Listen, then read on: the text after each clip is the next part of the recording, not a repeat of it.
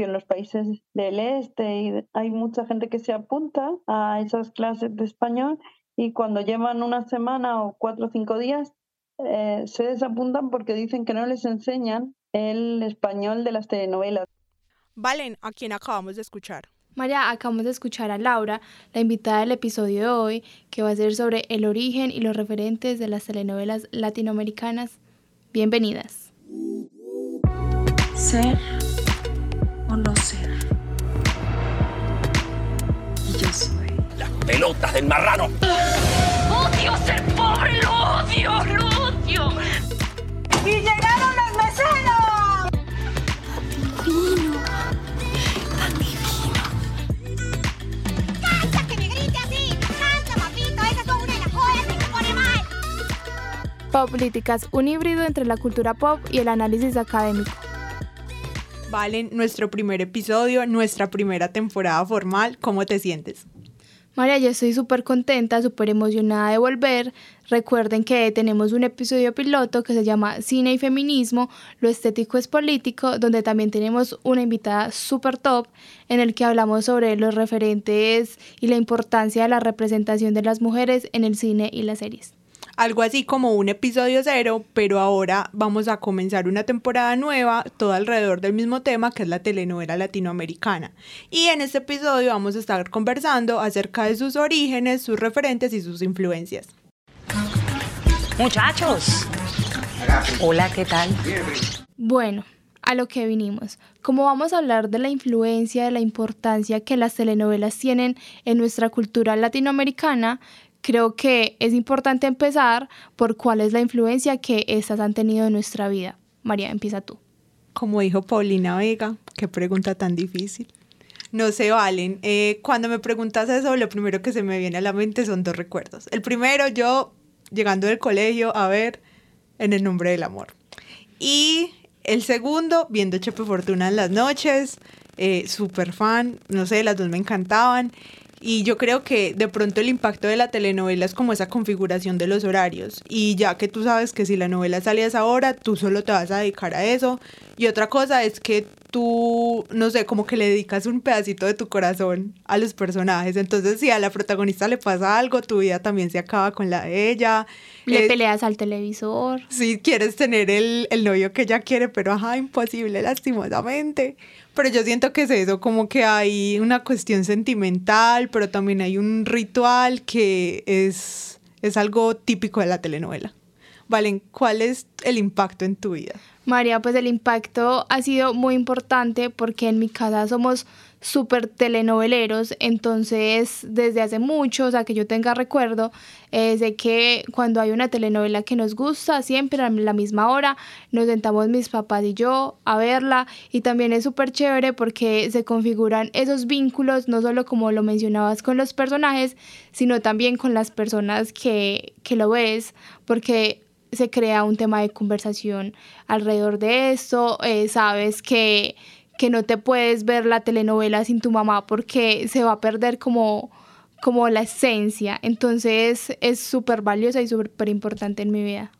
Así que para hablar acerca de eso, que me parece que es un tema crucial para nosotros como latinoamericanos, trajimos una invitada súper wow, súper increíble que se llama Laura Solera Sorín. Ella es una mujer que a partir de su condición de discapacidad ha realizado activismo, tanto que actualmente es política, es diputada en la Cámara de Valencia en España y también es doctora en Filología Hispánica de la Universidad de Alicante, autora de la tesis doctoral Teoría y Evolución de la Telenovela Latinoamericana. Laura, bienvenida, estamos muy felices de tenerte en el primer episodio de esta temporada. ¿Cómo estás? ¿Y qué tal vosotras? Muy bien, Laura, muy bien, muy emocionadas, un poco nerviosas. Nada, no tenéis que estar nerviosas, eso tiene que ser una charla entre amigas. sí, muy bien lo has dicho. Me encanta estar con vosotras, me parece muy interesante la iniciativa de Poplíticas porque creo que cada vez más la cultura pop, como vosotros la denomináis, está vinculada al día a día de la ciudadanía y a la política. Y bueno, pues es un honor para mí estar aquí para hablar de mi pasión de ocio, que son las telenovelas, que tienen mucho trasfondo, mucho más del que la gente se cree, y que han hecho que me apasione Latinoamérica y me ha dado la posibilidad de hacer una tesis doctoral y de estar hablando con vosotras desde el otro lado del mundo, que es un gran regalo. Laura, para nosotras también es un placer estar hablando contigo en este espacio, en este segundo episodio que es la introducción a nuestra nueva temporada acerca de la telenovela. Y eh, queremos introducir la conversación preguntándote acerca de tu interés por, por este tema de estudio, porque es muy curioso eh, que una persona que trabaja en la Cámara Legislativa en España se, sea doctora en filología hispánica y que además estudie de una manera como tan seria y tan académica este tema que en ocasiones consideramos que es banal. ¿Cómo es que tú empiezas a interesarte por la telenovela? Bueno, pues todo tiene un porqué y es que eh, yo de pequeñita, en el año 90, perdón, en España eh, se retransmite la, primera telenovela eh, venezolana, Cristal, que tuvo muchísimo éxito. Y un día que, que había, me parece, una inundación muy grande en, en los colegios. Yo voy a casa de una amiga que tiene una hermana mayor, que era hija de otra maestra del colegio, donde mi madre era maestra y yo iba también a la escuela, y su hermana mayor estaba viendo la telenovela y yo, con mis ojos de niña, tenía 10 años entonces, descubro otro acento, otra forma de hablar y me llama muchísimo la atención que dijeran arepa, chévere, que hablaran de los aretes, que eran los pendientes, y entonces me llama muchísimo la atención la musicalidad a la hora de hablar y me doy cuenta que es igual pero diferente. Y empiezo a interesarme y me gusta inmediatamente bien el verano y ya la empiezo a ver. Y, y bueno, pues así seguí viendo telenovelas que la dejábamos grabando en, al mediodía porque la hacían después del telediario. La dejábamos grabando, incluso venían las amigas a ver la casa, ¿no? Y desde entonces me encantaron y cuando se pasó la moda en España, eh, yo seguí viéndolas y me siguió interesando. Era como mi manera de desconectar del mundo, ver los cuentos de hadas, donde los buenos eran muy buenos y los malos eran muy malos. Y cuando llegó un momento, cuando hice la carrera, que tenía que plantearme que, de qué hacía mi trabajo de tesis doctoral, eh, todo el mundo me proponía hacerlo sobre mujer y discapacidad. Era política en aquel momento también, era eh, concejala de mi ciudad, Alicante, eh, la primera con discapacidad del ayuntamiento, y yo dije que no, porque me parecía que ya era mujer, ya tenía discapacidad, ya trabajaba en eso y mi vida era eso, y que tenía ganas de hacer algo diferente. Ahora que mencionas Cristal, a nosotras no nos tocó porque, ajá, tema generacional, pero realmente fue toda una revolución tanto aquí en Latinoamérica como en Europa. Y como no iba a ser revolucionaria si empieza con tremenda frase, Flor, aquí estoy frente a ti de rodillas, con este secreto tan grande que solo tú conoces. Con nadie lo hablaría sino contigo. Señor, aquí estoy frente a ti de rodillas con este secreto tan grande que solo tú conoces. Yo quedo calva. Mor, y yo tiesa. Pero según el protagonista mismo de la telenovela, Carlos Mata, habla de que la verdadera responsable del éxito de esta telenovela es la esposa de un ejecutivo de la cadena donde se transmitía, porque eh, pues él cuenta que se transmitía en la mañana y pues muchas personas no alcanzaban a verla y la tenían que regrabar en VHS y todo eso. Entonces ella le exigió que le cambiara de horario la telenovela y él, como debe ser, como buen esposo, le cumplió. Entonces la pasó de la mañana a la tarde y ahí sí fue cuando se convirtió en un éxito rotundo. Hay un refrán que dice que detrás de cada hombre hay una buena mujer, pero yo digo que eso es falso. Ella no estaba detrás, ella estaba adelante, visionaria del negocio mundial de la telenovela.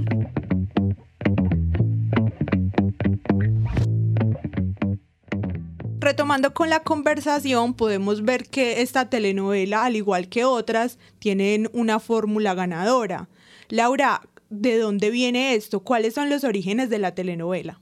Bueno, el primero, en relación a la frase que habéis dicho, que me parece espectacular porque lo resume muy bien, Eso viene del, el, como bien has dicho, el melodrama, que es el, la tipología de telenovela rosa, que es la telenovela tradicional, que viene de, desde sus inicios de la novela por entregas del 19, que como sabéis eran novelas que se iban entregando por fascículos y donde había que dejar suspenso al final para que la gente siguiera teniendo interés en comprar el siguiente de Alejandro Dumas, etcétera.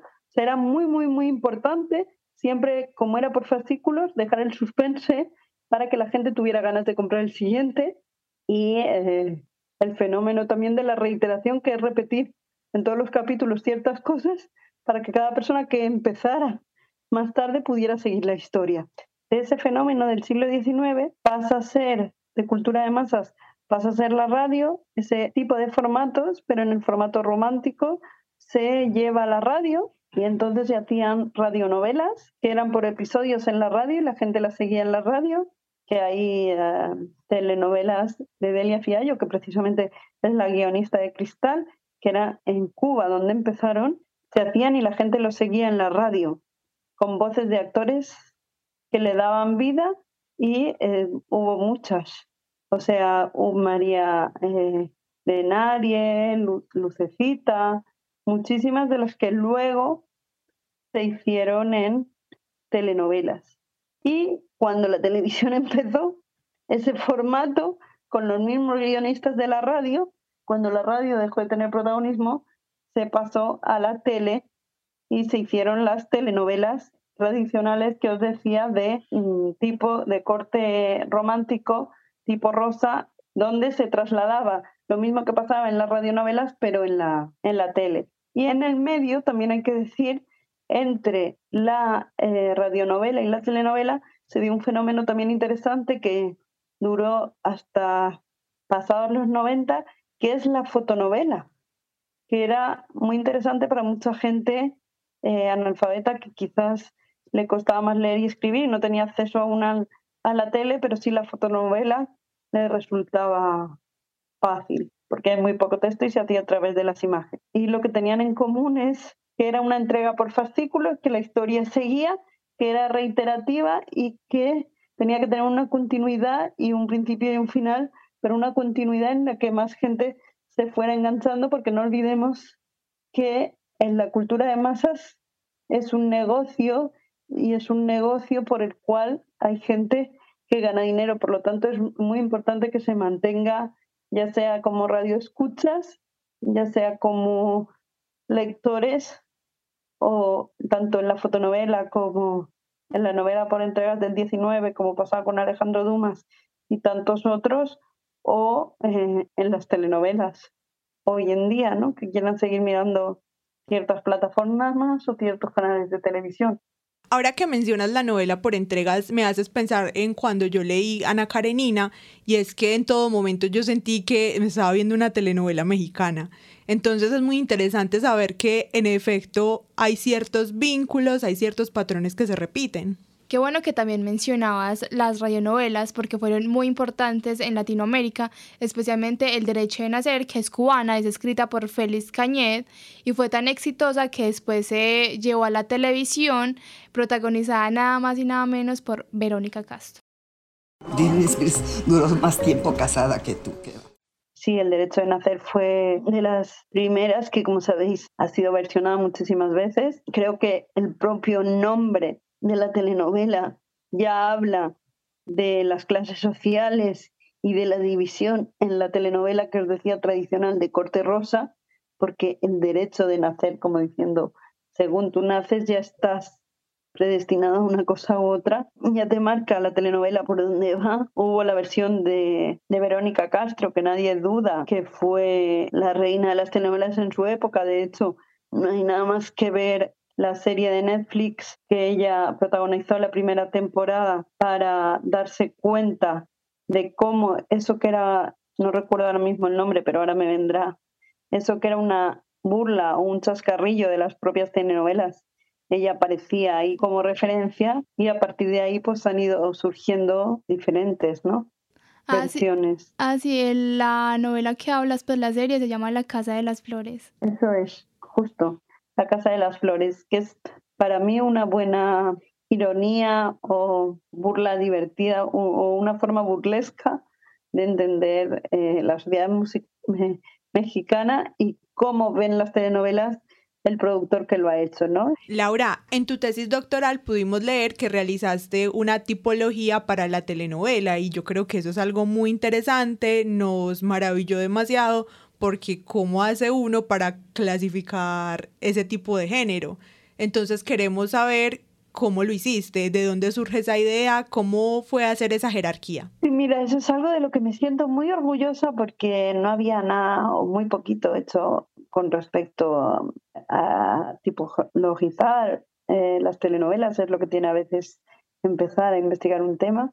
Y yo lo que hice fue, como te he dicho antes, el corte tradicional, la telenovela rosa, después una segunda tipología que era la telenovela intermedia, que era tipo Betty la Fea, que era eh, una telenovela, seguía siendo la telenovela tradicional en cuanto a clases sociales, en cuanto a la historia de amor como centro, en cuanto a la forma de manejar la telenovela, pero había una gran diferencia y es que ya se producían ciertos cambios en la base que permitían ver una evolución. No era la telenovela rosa 100% que venía directa de la radionovela y la novela por entregas. Y así fue el caso, por ejemplo, de Betty la Fea. Es una telenovela intermedia en la que se ve reflejada la, la clase media colombiana y donde una persona excesivamente estereotipada, que lleva hasta la risa, pero era una persona fea, creo que a propósito, para poder darnos cuenta de hasta qué punto se exacerbaba en la telenovela la belleza de la mujer, una persona inteligente puede conquistar a alguien por su inteligencia y no únicamente por su belleza, y con su esfuerzo y trabajo llega donde se propone y no porque automáticamente eh, le, le, aparece un padre rico o una madre rica o un marido rico, ¿no? Como hablábamos antes del derecho de nacer. Claro que aquí hay una Miss que tiene más títulos que tú, ¿no? Miss Moco, Miss Mamarracho y Miss Moscorrofio. My name is Betty and I come from Colombia. Ya que mencionas a Betty, es importante señalar como el impacto que tuvo en la cotidianidad colombiana, porque la gente pidió que se transmitiera por RCN Radio para no perderse nada eh, mientras iban camino a su casa. También bajaron los índices de delincuencia en el horario en que se presentaba y para colmo, el presidente Pastrana pidió que le reprogramaran sus reuniones, pues para él no perderse tampoco la telenovela como un colombiano más.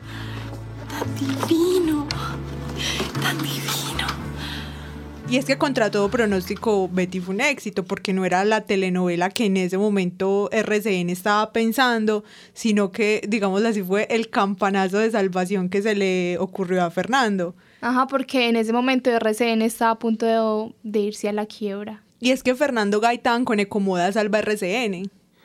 Más, eh. Yo hice seis semestres de finanzas en la San Marino, claro que voy a entender. Porque yo, por ejemplo, creo que, eh, y quiero que nos detengamos un momento ahí, porque en Betty la Fea, se, o sea, está como concentrada como muchas, muchas características o muchos aspectos de lo que es la telenovela colombiana. Eh, porque en cada región, si bien eh, concibimos la telenovela latinoamericana como una sola, pero si nos ponemos a estudiar un poco más minuciosamente, nos damos cuenta que inclusive la manera en que se hace telenovela en cada país de, la región es muy diferente. Entonces, hay un libro eh, que es de un periodista francés que se llama Frédéric Martel, que se llama Cultura Mainstream.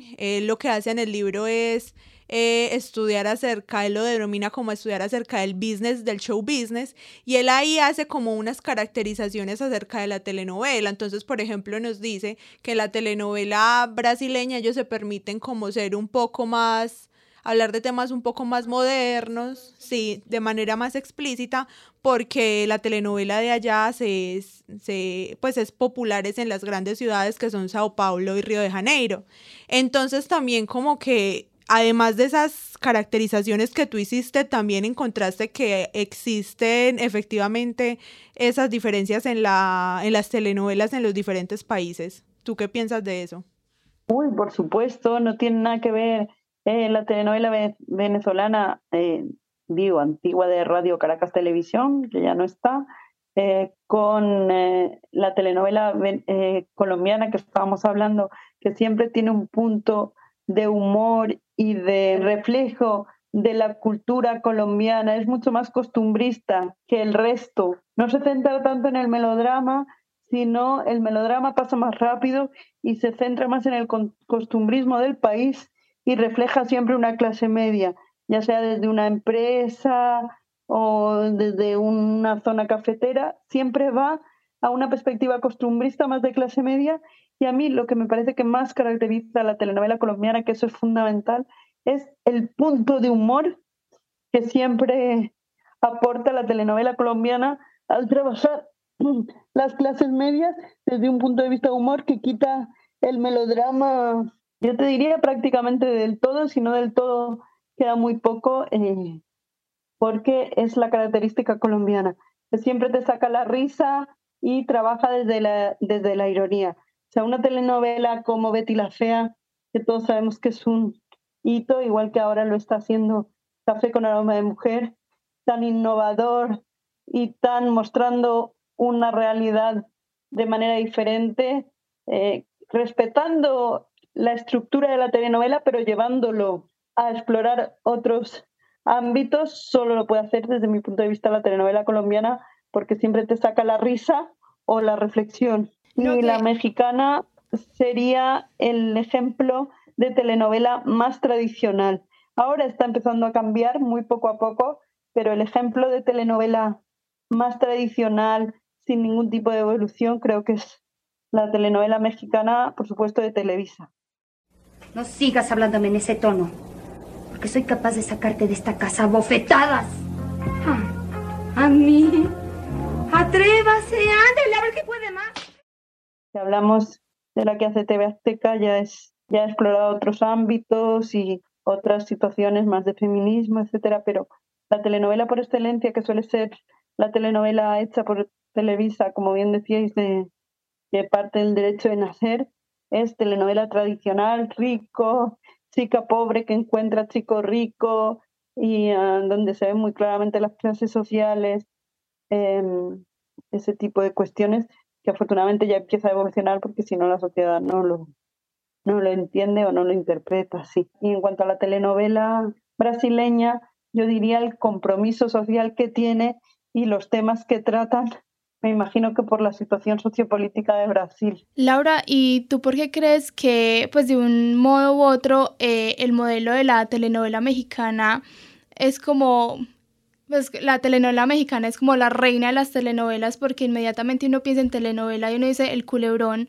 pues porque vemos que este formato se repite una y otra vez, entonces si uno dice, ay, eh, si uno dice en la sinopsis de una telenovela, la chica que se le perdió la mamá y llega del pueblo y todo eso, puede ser un montón de telenovelas. ¿Por qué crees tú que esta fórmula es tan ganadora y pues sigue siendo tan exitosa? Pues yo creo eh, que tiene mucho que ver, mucho que ver con que em, lo leí una vez de José Ignacio Cabrujas y creo que tiene mucho que ver con el hecho eh, de que la telenovela eh, te permite soñar en un mundo donde nada es blanco ni negro, hay muchos tonos de grises y la telenovela te permite soñar con que los buenos son buenos, los malos son malos y sabes que eso va a tener un final feliz y las historias de amor a todos nos mueven, ¿no? Como decía Delia Fiallo.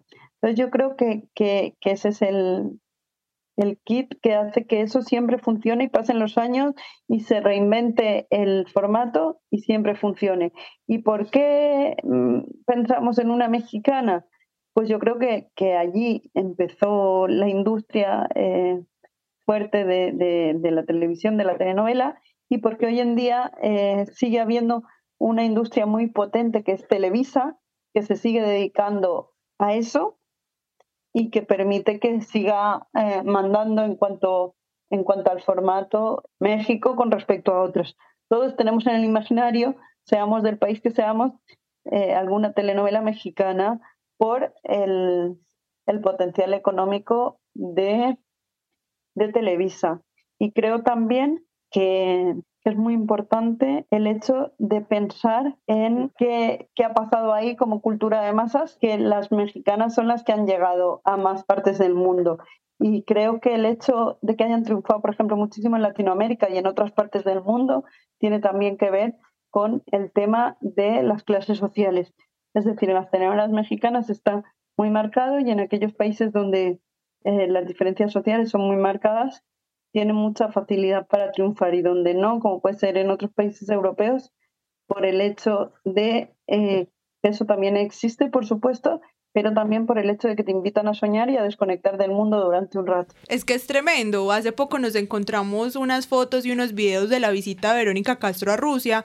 Ella estuvo allá en 1993 por el papel que hizo en Los ricos también lloran y la recibieron con honores, la gente gritaba, la gente lloraba de la emoción por verla a ella y ella también se veía súper contenta de estar allá. Uno se imagina, o sea, cómo va a estar Verónica Castro, mexicana en Rusia y la gente se enloquece, es increíble. Amor, me encanta porque también los actores de telenovelas como Betty la Fea o Pasión de Gavilanes se sorprenden cuando van a Checoslovaquia o Rumania y los reconocen, saben quién es Sarita Elizondo o quién es la pupuchurra. No necesito que me busques esposo como lo hiciste con Norma. ¡Altanera! Estaba comentando el hecho de que en el Instituto Cervantes se dan clases de español y al principio en los países del este hay mucha gente que se apunta a esas clases de español y cuando llevan una semana o cuatro o cinco días se desapuntan porque dicen que no les enseñan el español de las telenovelas, que no les sirve para entender las telenovelas el castellano de España es diferente, ya no les gusta. Entonces, creo que eso es interesante, como también saber que en Rumanía hay un canal que se llama A Casa, que es únicamente de telenovelas latinoamericanas con subtítulos en rumano. Y eh, Thalía, que como sabéis es una cantante eh, muy famosa, eh, ya la habéis nombrado antes con Mariela del Barrio, pero muy famosa mexicana, eh, fue recibida con honores de jefa de Estado en Israel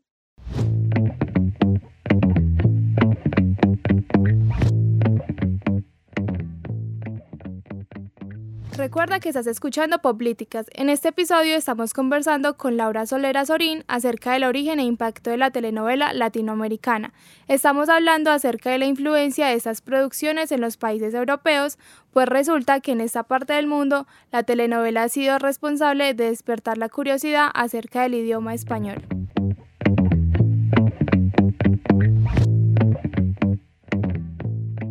Nosotros desde un principio teníamos la intuición y aquí lo estamos confirmando del verdadero impacto que las telenovelas tienen en nuestra vida, en nuestra cotidianidad. Sin embargo, eh, los intelectuales, ciertos periodistas, inclusive políticos, estigmatizan un montón la telenovela, eh, dicen que es un género inferior, que es rosa y que por eso no vale la pena ser estudiado. Este es como un punto de intersección en el podcast porque en este momento vamos a hacer la transición de lo pop a lo político y para cerrar este pequeño momento eh, quiero compartir una cita de un guionista venezolano que se llama José Ignacio Cabrujas, y él en una de sus conferencias dice, es cierto, hay que buscar arte en la telenovela que se traduzca en poesía, tenuidad, belleza, pero tenemos que quitarnos de la cabeza que poesía y belleza son profundidades intelectuales. Laura, ¿qué piensas tú acerca de estos prejuicios? Sí, em, yo siempre cuento,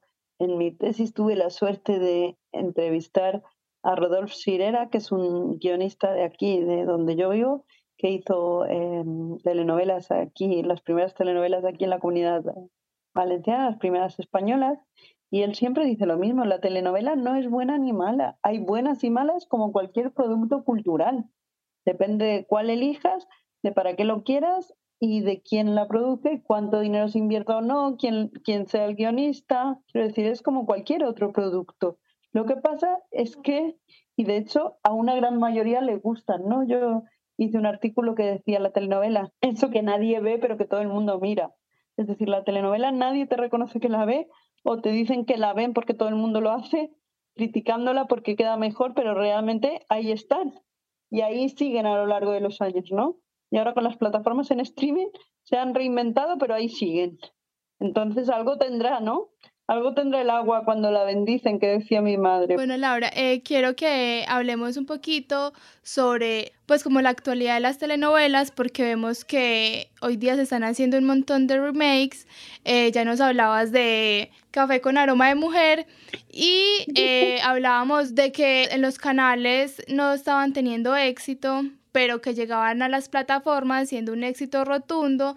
También te contaba la vez pasada sobre esta, este caso de la telenovela de RCN también, de Te la dedico, que en el canal fue un total fracaso, pero una vez la subieron a HBO Max, fue también tendencia. Entonces, ¿qué, qué crees tú que a qué se debe? ¿Cuál es tu teoría sobre estos fenómenos? Eh, a mí me parece que, por lo que os decía antes de los formatos, luego hubo un formato que era el comprometido con la sociedad y eh, luego, si queréis, lo comentamos.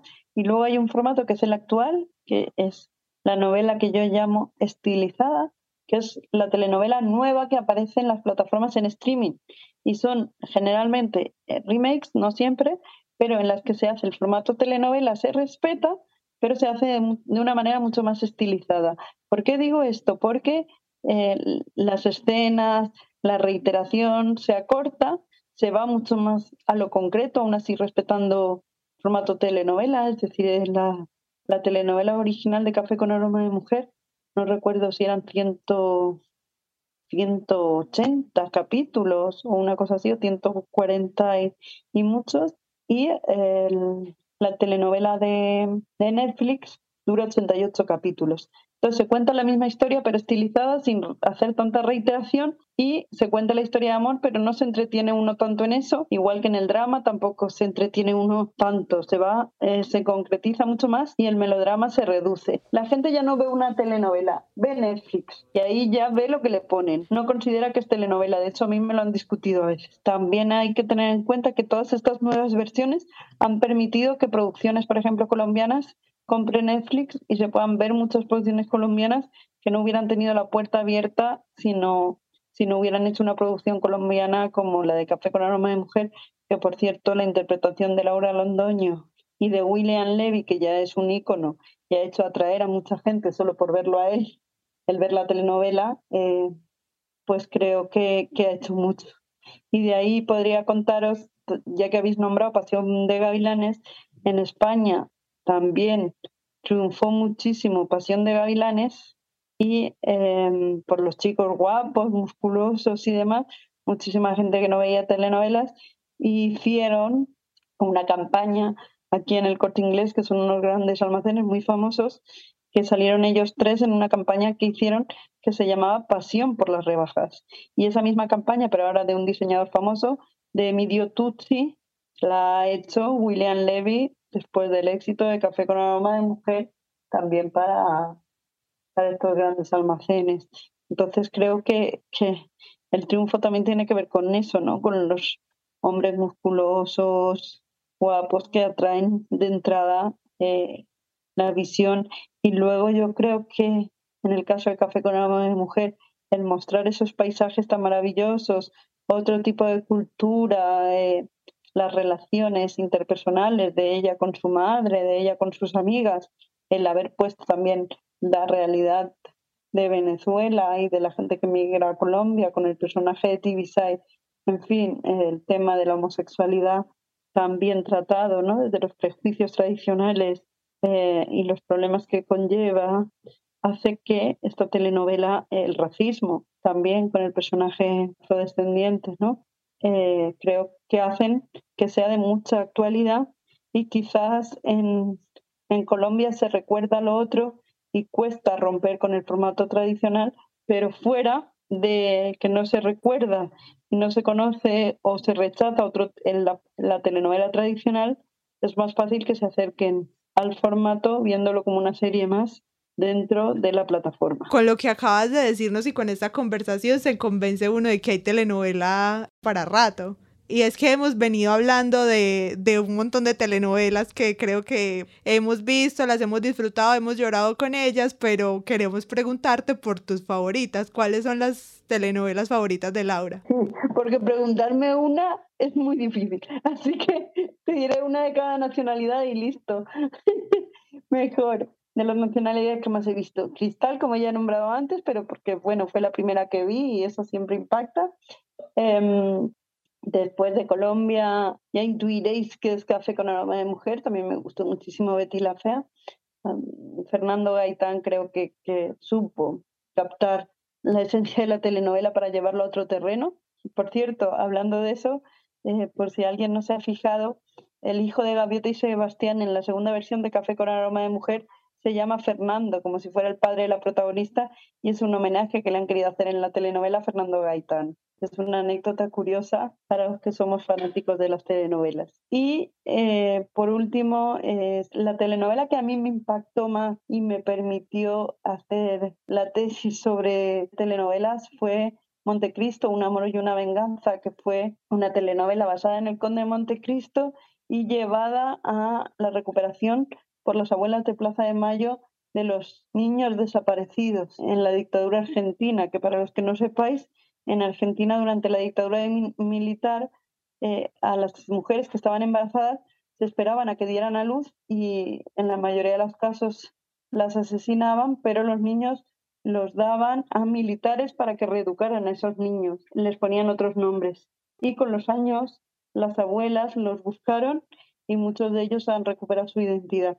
Pues bien, esa telenovela está basada en esos hechos y eran, digamos, los hechos de la dictadura y los buenos eran los que buscaban a esos familiares y los malos, los policías y todo el entramado que permitía eso. Y la única condición que pusieron las abuelas de la Plaza de Mayo para apoyar ese guion fue que los niños que se buscaran, las fotos de los niños que se buscaran en la telenovela fueran reales.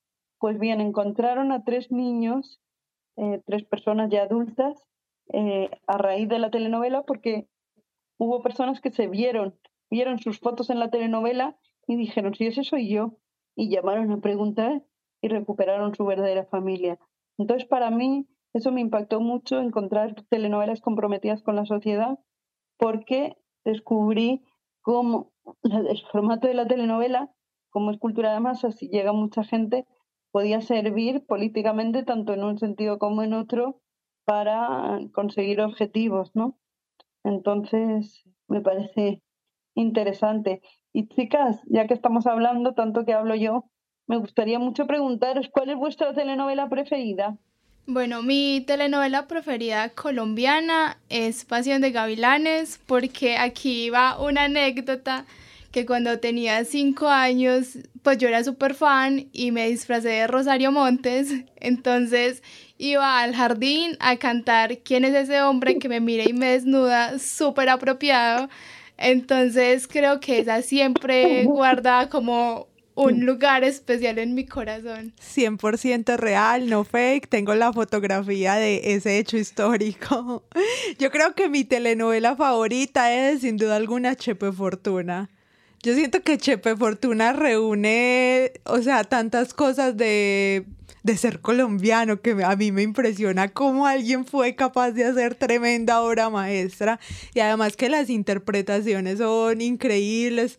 O sea, poder ver a Taliana Vargas y a Hatin ahí, o sea, no, a mí Chepe Fortuna me encanta porque me parece que es graciosa, que habla acerca de política, eh, también de conflictos internacionales, ahí con dos hermanas supremamente diferentes, Colombia-Venezuela. Para mí, Chepe Fortuna es fórmula ganadora siempre. Y además, Lorna Cepeda en su segundo mejor papel después de Patricia Fernández, claro que sí. Y también o sea, otra que me marcó y que todavía no la supero, mexicana, En nombre del amor, me encanta, Laura Pausini, canción que escrita por Laura Pausini, que está en novela, eso es igual a novela exitosa, eso ya es una fórmula ganadora. Victoria, Victoria Rufo, reina también de las telenovelas junto a Verónica Castro.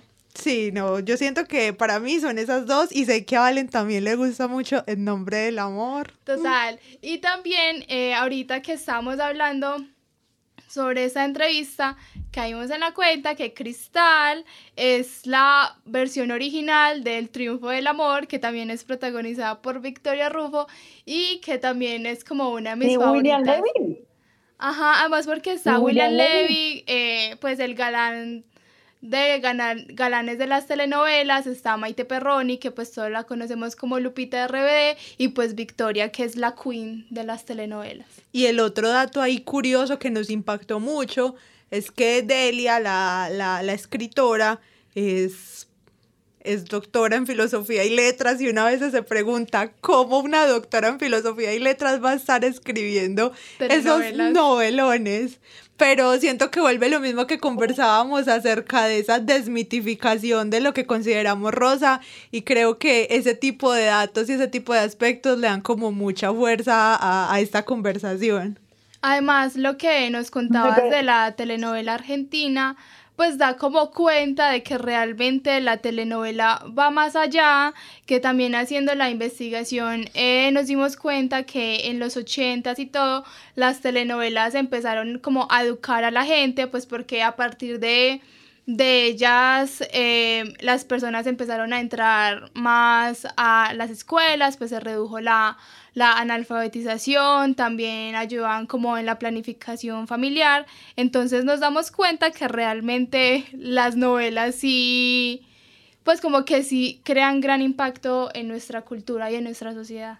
Eh, me gustaría, ya que te gusta tanto Chepe Fortuna, que a mí me parece una obra maestra, no he hablado mucho de ella porque ya os digo que esa la encontré yo investigando, pero no la han dado nunca en ningún canal de televisión abierta en España, entonces tuve acceso después durante la investigación, a pesar de que la nombró muchas veces, y me parece, como tú dices, espectacular que reúne todo, la música, la diversión, la ironía, el compromiso social, el mostrar una realidad colombiana por donde se rueda la telenovela, en fin, todo lo que has comentado, eh, pero a mí me resulta muy curioso, supongo que lo sabrás, el conflicto diplomático que se creó entre Colombia entre Colombia y Venezuela a raíz de la emisión de eh, Chepe Fortuna en Venezuela por las dos criadas que la buena se llamaba Colombia, y, la mala era Venezuela. Y la, mala era Venezuela y entonces eso genera un conflicto diplomático no, y que hay hasta un corte. Y también que Venezuela tenía una mascota que se llamaba Huguito. Entonces Un perrito chiquitico que se llamaba Huguito. Sobre todo el conflicto diplomático que llegaron hasta quitar de retransmisión Chepe Fortuna en Venezuela. O sea, imaginaos hasta qué punto puede tener o no poder eso, ¿no? Por lo que decíais de Huguito, en Venezuela cuando se cortó la retransmisión de RCTV, que es el canal por excelencia donde se hizo Cristal y demás, se estaba retransmitiendo una telenovela que es Mi prima Ciela, que era una persona enferma de leucemia, y es la primera telenovela donde la protagonista buena muere y la gente lo tomó como una referencia, de hecho aparece en la telenovela, porque la protagonista muere al igual que muere la libertad en el país. Se convirtió en un referente de todo eso. Es como está poético. Sí, sí, es, es tremendo. También está analizada en mi tesis y ella tenía un perro que se llamaba Huguito, ¿no? También. Entonces yo creo que es muy, muy interesante ver cómo la telenovela sirve de herramienta. También en España, cuando se retransmitió Cristal, una de las protagonistas tenía cáncer de mama y en España subió la cantidad de mujeres que se hicieron exámenes de mamografías para cuidarse, ¿no? Su salud, la salud de sus mamas a raíz de la telenovela. Y eso hablo en España, imagínate lo que sería en Venezuela. La vacunación de niños, las campañas de vacunación de niños. Lo que pasa es que eso es muy perverso porque se puede utilizar en un sentido o en otro, claro.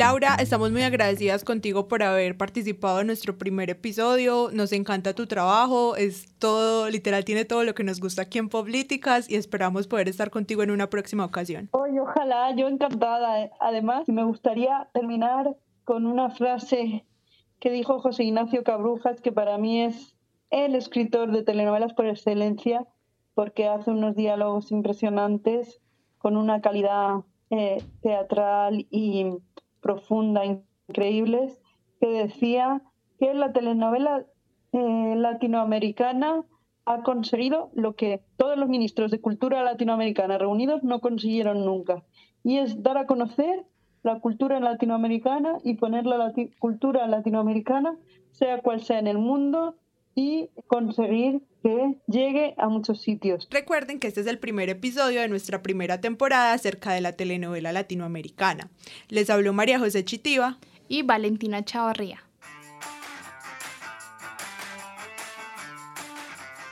Mor, y no creas que te salvaste de contarnos cuál es tu telenovela favorita.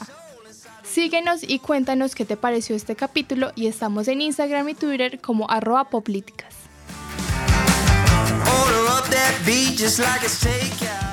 Y a modo de chisme queremos contarles que este episodio hace parte de nuestro trabajo de grado para graduarnos así como super periodistas, super profesionales. Así que queremos agradecerle a la Facultad de Comunicaciones y Filología de la Universidad de Antioquia y al Laboratorio de Medios de la URB. ¡Oh! ¡Qué pregunta tan difícil! Ya ahí me voy de acá. Cojo mi bolsa y me voy. Igualmente a nuestros asesores Carolina Espina y Alejandro González Ochoa, a Felipe Valencia en la edición y a Juan Esteban Cano por nuestra identidad gráfica. Eh, ya nos hablabas de mujer con aroma de café, ca café con aroma de mujer.